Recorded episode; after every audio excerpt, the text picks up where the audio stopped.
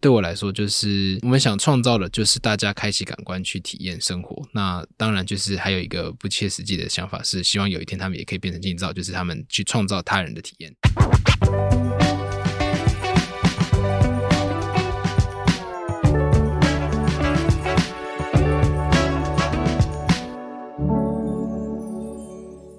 在设计里看生活，在生活里找设计。Hello，各位设计关键字的听众朋友们，大家好，我是一行，欢迎大家收听设计新商业 Design Base 焦点人物单元。沉浸式体验是一种让人能完全沉浸在某种情境中的体验，听起来很像废话，但事实上，大家可以想象在环球影城里面走进哈利波特世界的那种感觉，穿越九又四分之三月台来到火米村，进入霍格华兹，那些会动的画像，耳边传来哈利波特经典的配乐，你的五感都在证明这个世界真实存在，其实就是所谓的沉浸式体验。今天的节目，我们邀请了以体验设计闻名的惊喜制造两位共同创办人林叶轩、陈兴龙来到我们节目，他们要跟我们聊一聊。惊喜制造最新的剧目，以及一路上沉浸式体验对他们而言究竟有什么样的魅力？欢迎兴龙跟叶轩。嗨，大家好，我是兴龙。嗨，大家好，我是林叶轩。那其实惊喜制造今年十一月的时候，在高雄的博二推出最新的作品《落日转运站》，然后是以转运枢纽的概念出发，带来两项以交通工具为主题的沉浸式体验的作品。那可不可以请两位跟我们简单的分享一下这两个新的作品？好，那就由我这边来分享。耶、yeah，微醺列车它是延续着惊喜制造曾经推出的微醺系列、微醺大饭店系列里面的一个新的续作，那叫微醺列车。那故事观有稍微。一点点延续之前的微醺宇宙，但在这次在高雄的这一个微醺列车有四个不同的角色，有四个不同的路线。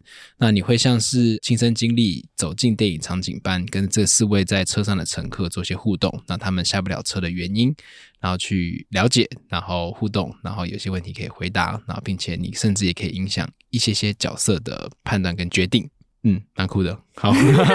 对目对目前口碑还不错。那另外一个呢，就是无光飞航。我想多我想多补充，就是目前好像听说才开演三周，已经有四刷的观众了。这么夸张？就是、对他们就是高雄在地的伙伴，他们就疯狂的一一刷二刷，因为每次去都可以选择不同的路线，对，所以就蛮开心的。嗯，那另外一个 Flight 无光飞航是我们在高雄电影节二零二一年的时候认识了一个团队，叫 Dark Field，它是在英国无光声音剧场闻名的一个以体验制作团队。在之前在二零二一年的高雄电影节，我们是一起在会上，是同样都是呃以体验的讲师，然后我是台湾这边的代表，那他们是英国的代表，这样子。那我们在那个会上有认识，然后我们就在聊各种他的作品有没有机会来台湾转译成台湾的内容的可能性。嗯，所以我们选择了一个我们自己看起来也比较直观，也比较有趣。应该说，它这边很有趣啊。就我们选择了一个我们呃可以跟列车搭在一起，就是飞机好的这个交通运输工具。那我们选择无光飞航，它是一个三十分钟的无光声音剧场。你会进到一个拟真的机舱里面，像是真的来一场飞机旅行，坐在座位上面，然后戴起耳机，会随着时间跟剧情的推进，会进到。全黑无光的环境，你觉得在一个无光的环境之中，去依赖着耳机的引导跟耳机的故事感，然后让你体验一场真正的飞行。那它的故事上主要会是讲，当你坐上飞机的时候，其实有另外一个世界的你的飞机是可能是坠落的哦，那可能是安全着陆的哦，这就是平行宇宙的概念。所以你有可能可以在飞机上穿越不同的平行宇宙。那你能安全降落吗？所以坠机这件事情是大家去之前就。我、哦、都不知道，哎，不知道，所以这是一个它是一个，它是一个可能性，不是说就是你是去做这些，你只是去探索各种平行宇宙的可能性下。嗯，所以，所以我会知道我有可能在这个旅程中坠机。去体验就知道了。对，我们不能就不希望破梗啦，但就是目的上就是有不同的平行宇宙的穿梭，那各种可能性会发生这样子。因为刚刚新荣讲到就是微醺宇宙这个概念，那我还蛮好奇说微醺宇宙是一个什么样的宇宙？微醺宇宙是个什么宇宙？就是以微醺为题，在了结大家生命遗憾的核心价值上面，我们适合在不同的场域。做出这一支作品嘛，然后当然就是现况叶轩这边也在推进影集的开发，然后甚至小说，嗯、对，所以我们试着让整个故事观可以从不同面向的媒材，然后角色上也会试着让它有延续的，对，那最终就是微醺宇宙怎么发生的，然后里面的角色是怎么串联的，这些事情我们都其实有一个背后的脉络在缓缓的推进，嗯，这件事情发生，那希望有一天就是它可以变成像 Marvel 宇宙一样那么。应该 应该不一定啊，但我们就是慢慢的朝着这个大世界观在推进的。那因为刚刚有提到说，无光飞航它其实是取材自英国伦敦的团队 Darkfield 的作品，那可不可以跟我们聊一下，就是这一出剧为什么当初决定要引进这个作品，跟我们介绍一下这个英国团队引进的缘由？Darkfield 本身他们两位的创办人。一位是很有剧场经验，大概六七十岁的一位创作导演叫 Glenn，然后另外一个是他专注在声音跟各种科技技术下的创作美才，叫做 David。那他们从应该是十几年前就开始一起创作到现在，然后 Fly 是他们推出的其中一个作品。那当初选 Fly 也是因为它很直观，然后它我觉得它比较好转译，因为他们其他的有蛮多宗教色彩的元素在里面，嗯、我觉得台湾人不一定能 get 到一些基督教的意思或者什么的，所以然后同步，因为我们想要做是列车，然后所以觉得凑在一起变成一个转运站的论述，然后去进也看完飞机的论述上，嗯、其实我觉得两者微醺列车或是无光飞航 Fly 的这个作品，都其实在讲某种旅程跟穿越，然后。试着达到一个终点，但终点其实又可以是起点，所以我们从中找到一个脉络去做两个作品一起的论述，那产生了落日转运站这个比较大的伞这个包装。英国这个团队他们尝试着，其实主要都是在货柜里面做。做作品，然后每一个作品放在一个货柜里面，那他们每次移展就是移那个货柜就好。然后他们也喜欢无光，然后在无光的环境之中去做。对，所以对我们来说，就是因为我们之前也做过无光晚餐，所以某种无光宇宙没有了，就是 又是一个宇宙。所以就是呃，我们知道无光的魅力，可能相比于其他的伙伴，我们更知道。然后。也喜欢，也知道如何执行这个无光环境下在意的点，跟他可以营造的氛围是什么的时候，嗯、也觉得，哎，那这个团队可能某程度跟我们蛮契合的。那一方面，再讲远一点，就是我们，因为我们也来自英国念书，对，所以有机会可以跟英国团队合作，对，然后或是有一天我们透过这个合作关系认识更多人脉之下，我们可以把台湾的作品带过去，也是我们希望未来可以达成的，可以达成的梦，对。因为你刚刚讲说，就是微醺这个系列，就是你们想要用列车这个载体去做这个系列，那可不可以跟我们分享为什么列车这个载体吸引你？为什么是列车吗？我们其实当时当时在讨论形式，其实有很多种可能，像舞厅啊、嗯、微醺大舞厅这种，对，然后各种可能性下，就是我们还是在看房间。嗯，然后一个空间，然后穿越，然后移动的这件事情的时候，呃，微醺列车其实起自于二零二零年的高雄电影节的腰斩。他其实那时候想找我们做个微醺系列的，在高雄只做一个月。那时候也想说，好，那就再找一个空间能符合，然后能移动，然后甚至也说，哎，那有机会可以移展的一个载体的话，那觉得列车它是一个。每一站都可以停靠，它本身就是一个可以移动的意象的载体。洪欧阳那时候跟他合作，我们也讨论说火车卧铺这件事情，就是人会留在上面，住在上面，然后好像也蛮合理的。对，所以在这个载体上就承载的就是大家从 A 点到 B 点，然后又可以意象是上车下车。你的人生之中就是会有人在你的你的列车上上车，跟列早下车，然后可能就从此就是两个火车轨就啾就分开了，这样，嗯。那因为其实高雄这次在博二，其实也是在仓库的空间。那就是在这个进行的过程中，有没有遇到什么执行上的困难？就是两个两个不同剧目进去的时候，我觉得困难点来自于我们同时在台北开了五光晚餐，对，所以我觉得这个是比较难的。我觉得两个就是所以，因为台北开了无光晚餐，所以团队有一部分的必须要驻留守台北，对，然后所以因此就是能量。在开无光晚餐开案的时候，有拖到一些嗯。专案的进度，嗯、高雄这边专案的启动的进度，嗯、然后所以导致两个作品的工程期因此错开，就会在列车已经完成的情况之下，飞机才在刚装台，嗯，嗯，那所以列车其实已经清干净了。然后在旁边在木作，所以等于是粉尘还是很大。然后演员已经在列车里面排练了，然后然后旁边还是很吵很辛苦。嗯，对。然后所以两边的影响，我觉得就是时辰一开始没有拉的很好。但因为我觉得跟金风狗浪就是这次洪欧尧的团队已经合作过很多次，所以默契很在，默契已经够了。嗯、然后跟这次我觉得团队都蛮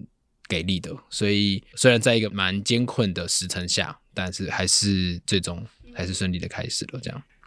因为这一次应该算是第一次尝试代理国外剧目的方式去推出一个新的剧，那在这个代理的过程中，肯定也是会有很多其他沟通在里面嘛。在这个过程中，有没有什么有趣的过程，可以跟我们分享？英国人真的蛮 chill 的，就是 可能是我们合作这个对象，所以他们给的资料，嗯，你必须要去跟他要，你要，他不会给你一个懒人包全套这样，然后哎少了一个他给你，少一个再给你一个，然后我觉得他们比我们更习惯远距工作，然后他们更可以在远距的工作之下维持团队氛围，这是我觉得蛮厉害的。像是怎么样维持啊？这我不知道，但就是我觉得他们，就我看到他们，他们其实应该几乎没有办公室。嗯，对，但他们可以在一个就是每天其实就是线上开会，meet up 十五分钟，然后各个国家各然后都有不同的人，他们可以在一个类似这样的状况之下，还是维持一个团队的默契跟氛围。嗯、所以这件事情从头到尾都是以线上的方式在进行，全部从头到尾、呃。只有最后一个礼拜他们飞来台湾，然后去做最后 final check、哦。但因为我刚刚讲的工程有 delay，所以他们其实来的前三天，嗯、就他们在工地里面，他们也不知道能帮忙什么，嗯、他们就去旁边的路易莎喝咖啡，然后就吃一些。卤肉饭。那其实，因为刚刚前面其实有稍微提到，就是惊喜每一部作品其实都有想要传递的讯息嘛。那《落日转运站》里面有两个不同作品，那可不可以聊一下分别想要传递给参与者的讯息，或者是他们组合在一起变成《落日转运站》这个大的题目的时候，要想要传递的讯息是什么？我们抓的交通工具有个隐藏的背后意涵，但不太会讲出来，就是某种遇难。嗯，对，就是。在列车上面，故事上其实有一些遇难的影子在里面，对，对。但目的不是在讲遇难的不好，而是其实我们想要用这个状态去讲，我们透过这些交通工具抵达的是终点，嗯，对。然后，但你好像会对于那个旅程会有所记忆，一分好的旅程或不好的旅程，它都会有记忆。当你达到终点，然后它会变成你的某种部分。然后，其实抵达终点的瞬间，其实也是下一个起点的开始。希望无论是各种。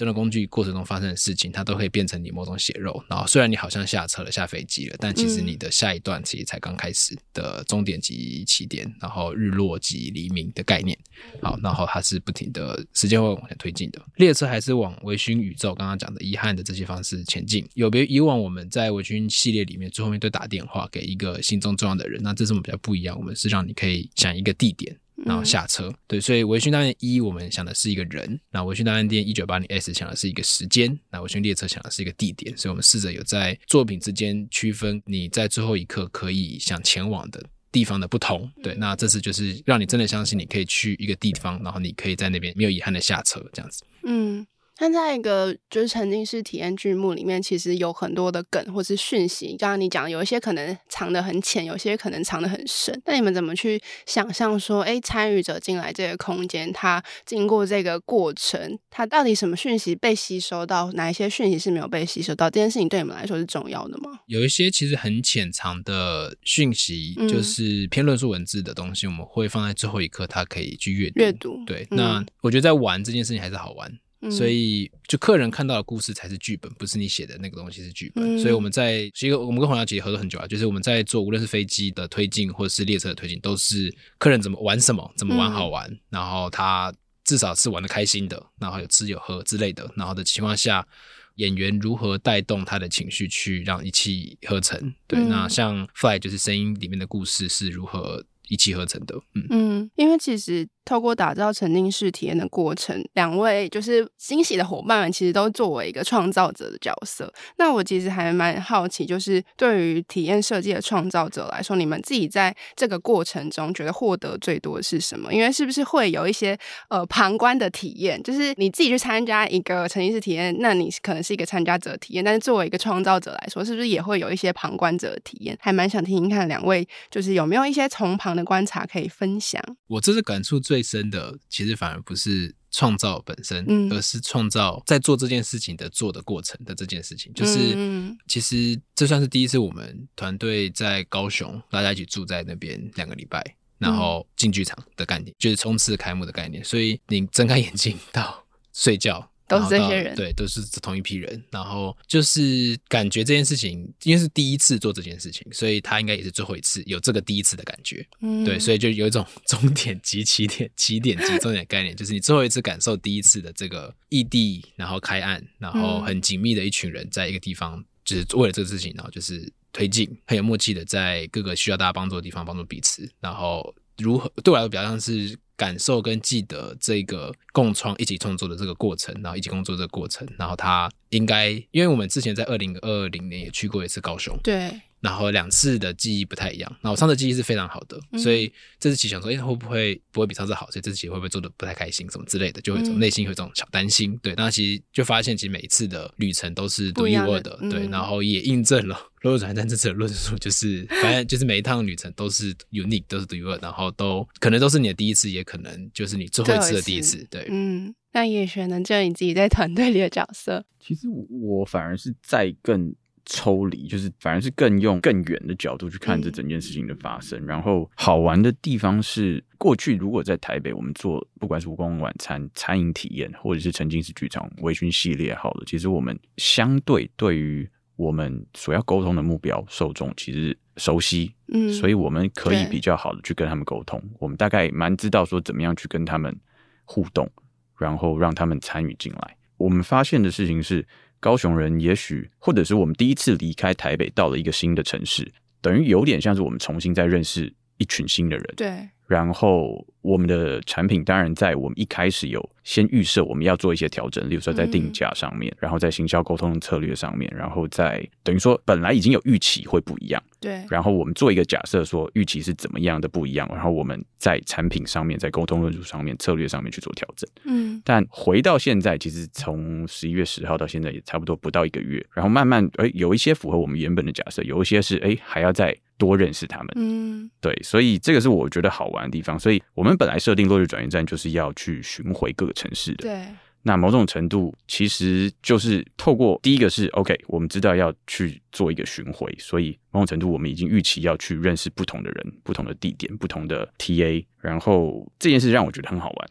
某种程度透过我们去巡回，然后再重新认识这个地方，那那地方是很直接的去接触。这一群人，因为我们是直接 to C 的。那有没有什么是呃，你们特别针对高雄这个城市跟高雄这里的人去做的新的论述，或是新的想要触动的地方，跟台北不一样的？最一开始其实就是定价上的调整，就是我们过去在台北平均定价大概落在一千八单一，嗯、然后我们不确定他到底高雄人或是呃能不能接受这个定价的时候，我们其实就是把产品拆成。Flight 和列车，嗯、所以让它的定价分别是在五百和一千二左右。嗯，虽然它加起来你完整体验完，其实我们期待的客单价也是提高，但是我们让它是 OK，你可以，那你的入门价就不会是一次要拉高到一千八，你可以先玩玩看五百块，嗯，三十分钟的 Flight，然后再进行。呃，如果你还喜欢这样子类似的东西的时候，你再来选择微醺列车，还是把你的平均客单价拉高，但是我们让你的门槛降低一点点。嗯然后其次是过往我们其实，在台北很常会用氛围型的行销沟通的方式，氛围型比较感性，嗯，我觉得。那回到我们这次在高雄，我们发现可能要再直接一点，我们不能太婉转，嗯，在沟通产品上面，有时候因为一方面是在台北，我们已经从至少一九年到现在，已经透过两三个作品，慢慢的大家比较认识。我们在做什么？但到了一个新的地方，其实重新认识的时候，我们觉得要更直接大方的跟他说：“呀，我们就是在做什么，然后欢迎你来看。”嗯，然后你来看会获得什么样的感受？就不能拐弯抹角。因为其实这件事情重新沟通是蛮困难，因为你没有办法对标任何的东西。对，就像当初在台北做的时候，其实也是一样的。Yeah. 那因为其实我最近自己发现，就是蛮多各种不同的场合，可能包含比如说品牌的活动啊，或者策展啊，或者餐厅啊等等的地方，都开始强调就是，哎，我们有无感体验呢，我们有沉浸式体验哦。然后有时候会觉得说，哎，沉浸式体验这件事情是不是在现在已经变成一个行销用词，然后已经有一点被用到烂掉了？我就想要回头问两位，就是呃，你们认为的沉浸式体验是什么？然后就惊喜制造角度，你们会怎么去？论述这件事情，那他会需要哪一些元素？这是一个很大的问题。嗯，但是我有时候就是看到就是主打沉浸式体验，我进去我都蛮困惑的。我我们两个对于这件事情的看法可能不一样。嗯，对，那我想我可以分享我的。对，那我觉得它比较像文创这个词刚出来的感觉一样，就是商就文创商品、文创市集、文创音乐会、文创什么，就是它类定义。一个大块的东西，对，那我觉得它比较像是人们需要有一个新的定义去说明这个可能原本没有办法用某些领域去定义的东西，并且有一个有点酷、有点帅的名词，让这件事情是媒体上是好操作的。对对，所以我觉得沉浸式体验这五个字现况比较像这样，就如同之前的文创这两个字，嗯，沉浸式跟文创都还是一样的。对，那所以对我们来说就是体验。所以你认为沉浸式体验是什么的时候，会觉得，诶，你你认为体验是什么？对，我会比较想要去解构这件事情。那。就是你亲身经历的一切，它可以是创作者很用心设计的元素，让你相信你离开了现实，来到了异世界，或者来到他创作的这个世界观里面。它也可以是创作者提供一个生活上很稀松平常的另外一个观点。其实你量体温，就是喷酒精，然后演讲这么生活化的事情，其实它也可以是透过再设计，然后把整体包装成一个哦，好像有什么，但讲不出来的一件事情。嗯、那对我来说，其实它就是体验，体验。对，那也我觉得蛮紧扣。这次的一个主题啊，就是在生活里找设计，在设计里看生活的这件事情，就是你感受到了什么，它就是什么。然后这感受是有经过设计的，那就是创作者的体验，设计的设计带给你的体验。走在路上，好好的走路，好好的坐自行车，也是一个你自发性的体验。所以我觉得主要会是观者的意识，他如何定义他现在要开启一个有意识去感受的模式。嗯，对他来说，他在接收而不是阻隔的时候，那我觉得他就是在体验。是不是沉浸式？是不是参与式、互动式的这些名词，对我来说就是只是它的种类。嗯，那它关键点就是人们愿不愿意往前踏一步，打开感官，然后去踩雷，去接受各种可能性，可能怪怪的，可能好的，然后去去感受这样。那叶轩的看法呢？刚刚欣荣说你跟他的看法可能有点不一样。我觉得他比较多的是可能在他对于名词这件事情的的回馈。嗯，对。那回到我这个角度，沉浸式体验它需要有什么元素？我觉得很好玩的是，既然里面有一个词提到五感，然后它应用的场合可能是活动啦、策展啦、餐厅。其实我觉得一方面在名词上面，人人需要有这样对标的东西。嗯。但是回到我对他的想象，其实就是我们其实反而是从受众他需要获得的感受，或者是。我们希望一个群众他集体产生的共同回忆回去回推，嗯，那他到底需要有哪一些元素在里面？我觉得反而是从这件事情回推。举例来说，无光晚餐跟无光飞航视觉上其实我们是几乎拿掉的，嗯，对，无光晚餐和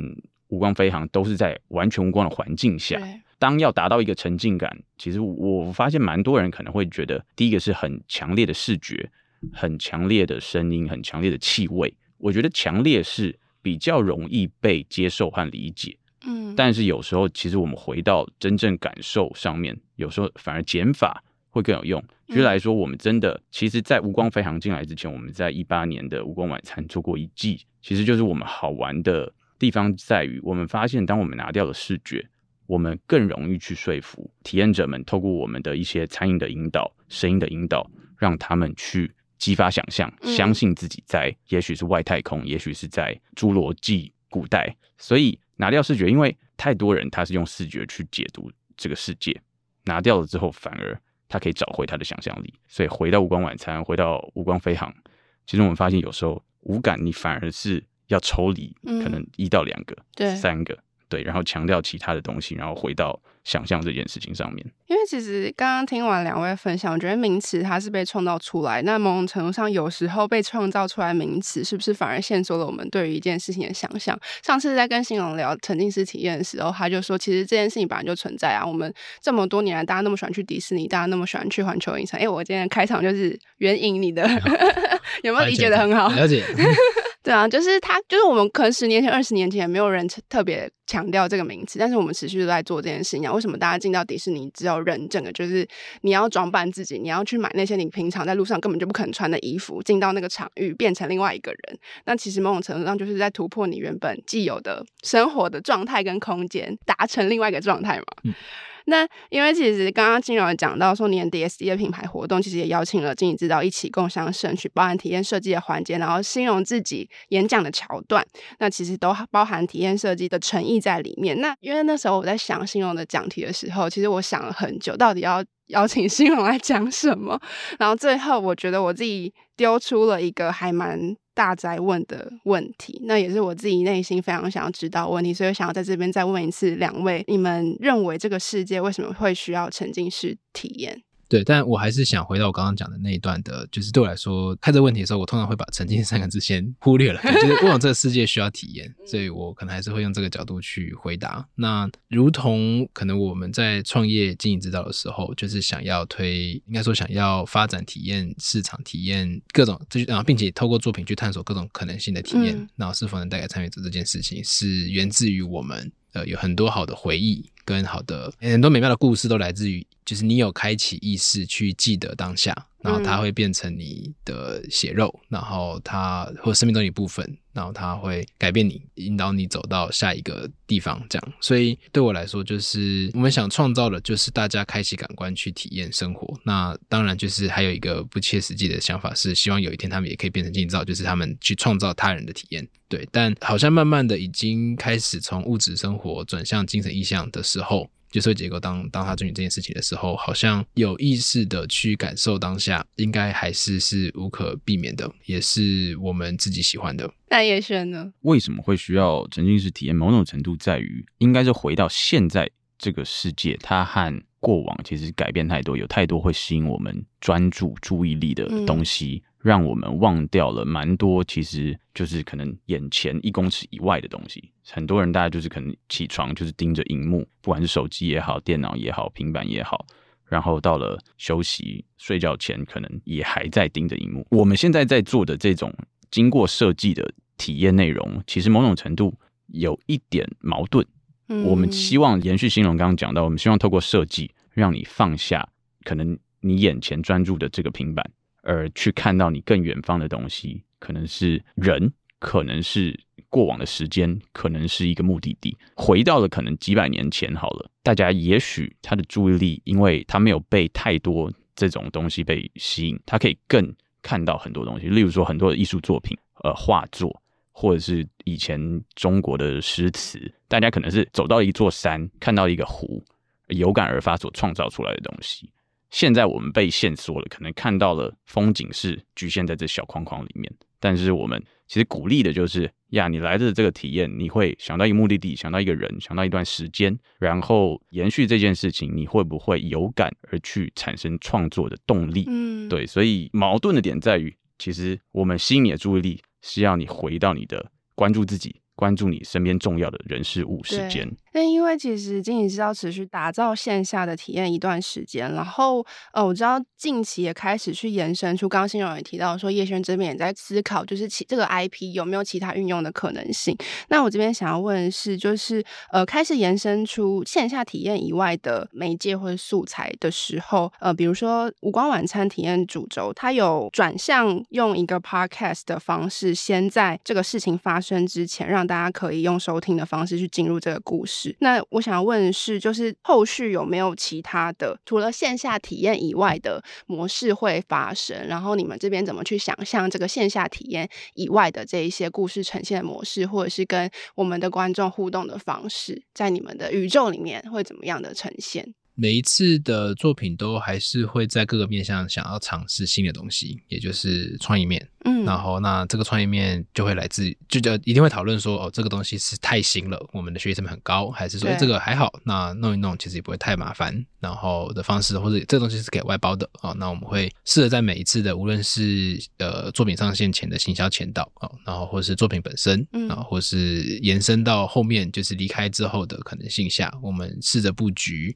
呃，你的体验脉络是从最头到最尾都是被紧紧包着，甚至一两个月后还可以在一个回马枪的这个状态。然后怎么做到？那所以这一次无光晚餐特别选择的是对屏的这个主题，来自于就是我们这次其实很想要做声音。然后，一方面是有一些营运上的优化想要操作，例如说，呃，服务生每次讲很多故事太辛苦，所以如果有已经录好的声音剧场、声音故事呃电台节目去协助这件事情，应该会蛮舒服的。对，一方面是在黑暗之中，最主要还是聆听对方的声音。然后，所以我们在解构声音、解构音频的这件事情就走到频率。然后也无关晚餐也蛮蛮多是两人重要他人一起来庆祝纪念日的这件事。对。所以我们就有分享彼此团队的故事，然后去找到这个脉络。嗯，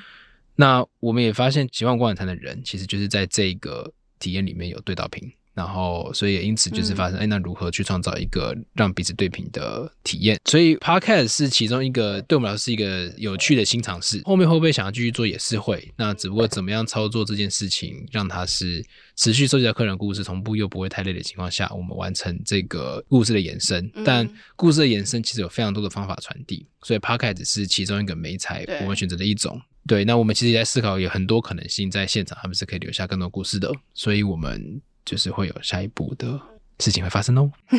那因为金石知道，其实一六年开始在台湾发生，至今也已经有六年的时间了，也是一个不短的期间。那想问叶璇，你自己在观察台湾消费者在体验消费这件事情上，这六年以来有没有什么样的变化是非常可见的？OK，我觉得消费的这个动机，然后和愿付价格频次。嗯还有，主要是休闲生活这件事情，大家怎么样分配时间开始，还有分配预算，嗯，有所变化。举例来说，在一六年相对而言，我我举餐饮好了，可能一六年那时候米其林评鉴还没有进来，但是有一些名厨，他们可能在一四一五年开始陆续回台，然后创造了一些有感升级在餐饮这件事情上面。嗯嗯所以大家发现哦，原来在用餐五感中间的可能嗅觉、味觉，然后甚至是在服务这种比较无形的东西的时候，有一个 next level。嗯，然后在短暂的时间里面，他可能可以获得很好的经验。那个 experience 其实我觉得蛮蛮多是从餐饮的这个领域里面发展出来的。所以大家的怨妇价格频次，或者是享受这样子体验内容的一个接受程度，其实是从那段时间有开始提升，回到了。如果拿掉了餐饮，拿掉了吃吃喝喝这件事情之话，那回到艺文，艺文这件事情的消费有没有提升？或者是我们觉得多多少少是有的。过往可能有，比如说两厅院或者是其他场馆，他们在统计艺文消费的数据也好，那也许会有一个院付的平均价格，然后多少人会一年会看几次表演。那回到了我们自己在一九年投入了沉浸式剧场。它广义的算是艺文表演。我们发现，其实只要有一个好的内容、好的呈现方式、好的沟通方式，其实，在愿付价格、在消费频次上面，其实可以突破大家习以为常的平均值。然后以这样子，如果有更多更多，举例来说，呃，一九年之后有陆续很多可能是过往做舞台剧场团队，他也投入到了沉浸式剧场。那有更多的，我们发现，其实大家是越来越接受这件事情。对，所以。不敢说有一个很准确的数据了，但是从周遭同才的观察，其实我们发现这样子的趋势是有的。嗯，那除了剧场之外，经理知道未来还会尝试哪一些不同的做法？就是 next step，蛮多，蛮多在在在想象的，在电脑里面，在电脑里面还是在头脑里面？在未来，嗯、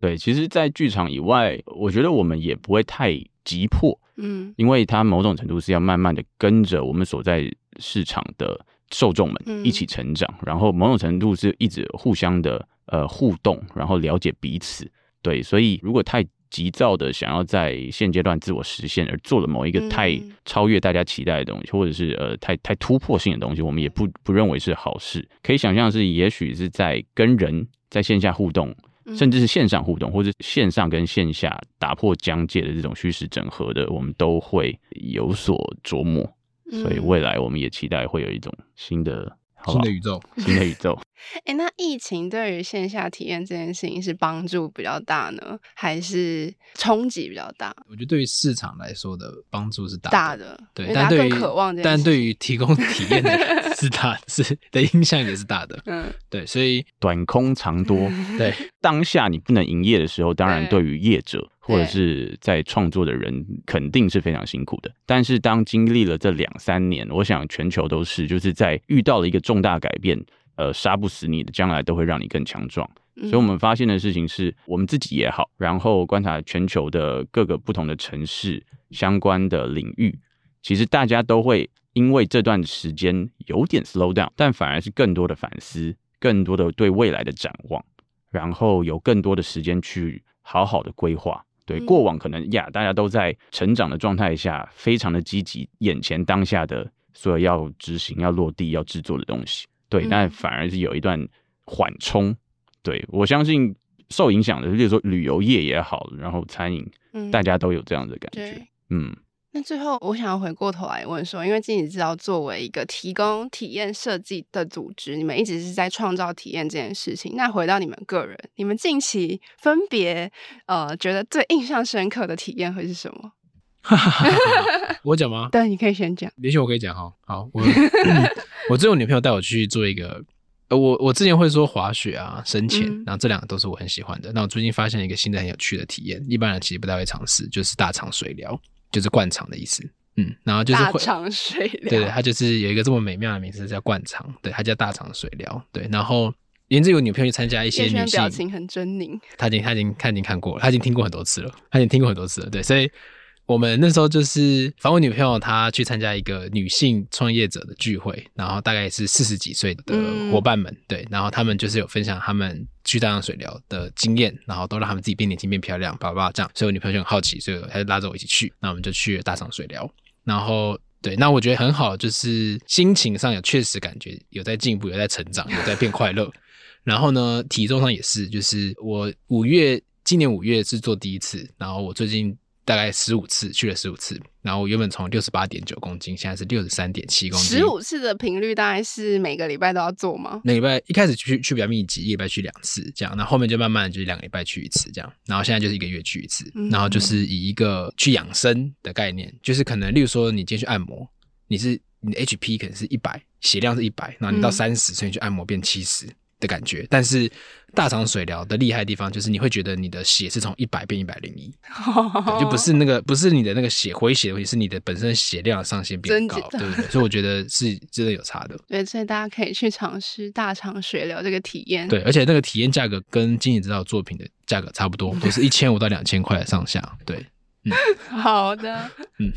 体验时长也是一个小时，大家可以知道说，经营制造的总监他是很身体力行在一些 未知的领域的探索，然后我蛮佩服他这一点的。那叶轩自己近期你觉得最印象深刻的体验，应该不是大肠水疗这个派系的吧？我不敢约叶轩去了，我不太敢。我我自己其实蛮，我还是回到就是很生活的东西，就是我前阵子大概就是其实就上礼拜，我带我。太太和女儿去巴厘岛，嗯，然后主要目的是参加婚礼啊。但是在选择饭店住宿的地点的时候，我们发现有一间饭店，它有一个水底餐厅，嗯，就它的那个水底餐厅，就是用餐的桌子旁边就是一个非常大的呃水族箱，就在一整面墙，然后里面会有各种热带鱼，然后鲨鱼。我最我看到那个，我就决定说我要带女儿去坐在那边好好吃一顿饭，然后我预期她会很开心。然后实际上面也是，因为他他看过一个卡通，就是那个卡通里面的无尾熊主角，他就有一个段桥段是他跟他的好朋友在一个水底餐厅用餐，所以当他去的时候，他发现呀，他看过他在卡通里面看过这个景象，然后他真的坐在旁边吃饭，然后看到旁边有鲨鱼游过去，他会很开心。这个我觉得是蛮难以言喻，然后也不会去用人工的方式，呃，虽然那个造景是人工的，但是一起参与的那个经验是非常非常难得，也不会是呀，兴隆他如果没有小朋友。他可能就比较难获得，所以这个是一个天然的一个的旅游的经验。嗯、当下吃饭看到他很开心，而且他记得说他在卡通上面看过这个场景，那个给我的回馈是非常好的。所以体验其实是无所不在的嘛，就是它其实某种程度上就是让大家超越日常的 routine，开启你的意识，然后记得跟享受当下。那最后最后不免说要进入一个工商的桥段，耶。那我想要就是请就是欣荣跟我们介绍，再再一次的介绍一下现在在台北以及高雄正在发生的几档活动。好，嗨大家，不免俗的工商时间，仔细听哦，可以这样吗？可以，逼大家听。好耶，好，因为我们最后面会有个折扣嘛，所以大家有如果真的有想来的话，可以听一下折扣嘛，听到最后。好，因为我们在台北现在在推行的是无关晚餐，然后这个地点在东区。地址不详哦，等你真的出现你才会知道哦。那这是一个很适合你带一个重要他人，无论是朋友啊、爱人啊、家人啊，对，那你们两个可能可以在这次的无光晚餐之中哦，获得一个非常重要的一个记忆，有一段故事。然后对，那会是一个很棒的夜晚。现在已经开始到一月的位置有打开了，那十二月位置差不多卖完了，所以有兴趣的话，可能要赶快抢一下哦。那另外一个是在高雄的作品，是我们这次呃大举南下。在高雄博二的作品叫《落日转运站》，那里面有两个就是跟交通相关的作品，一个是微醺列车，那它是一个沉浸式的体验，然后有演员在你面前即时演出，四条不同的路线，然后价格是很亲民的一二五零哦，跟台北比起来哦，就是便宜很多。另外，这边从英国带过来的 Darfield 的 Flight，那它的中文叫无光飞行，你会经历一个二十五分钟到三分钟的全黑的无光飞行。好，那这个票价是五百块，也非常亲民耶。那所以如果真的有兴趣，那想知道更多跟体验相关的事情，最重要的其实就是身体力行。所以大家有机会可以去五光晚餐，或者是高雄的落日转运站。那我们释放出一个。就是小小的折扣，就是你只要在购票的最后，就是有一个折扣码栏位，你在最后的栏位打 SD Surprise，S D S 都是大写，U R P R S E 都是小写，S D S Surprise，S D Surprise。OK，那今天非常谢谢新荣跟叶炫来到我们节目，分享惊喜制造的新消息，以及他们一路走来对市场的观察和体会。那听完本期节目，如果你想要亲身体会惊喜制造的体验设计究竟是怎么玩，怎么为我们创造惊喜的，欢迎点击下方的资讯栏，我们整理了落日转运站跟无光晚餐的细节给大家，然后同时也把刚刚新荣提供的折扣码整理给大家哟。今天的节目就到这里，如果你对设计新商业相关内容还有更多的好奇，也欢迎持续锁。锁定设计关键字 Podcast，或是到 SD 的脸书官网、IG 社群来追踪我们设计关键字。我们下次见，拜拜，拜拜，拜拜。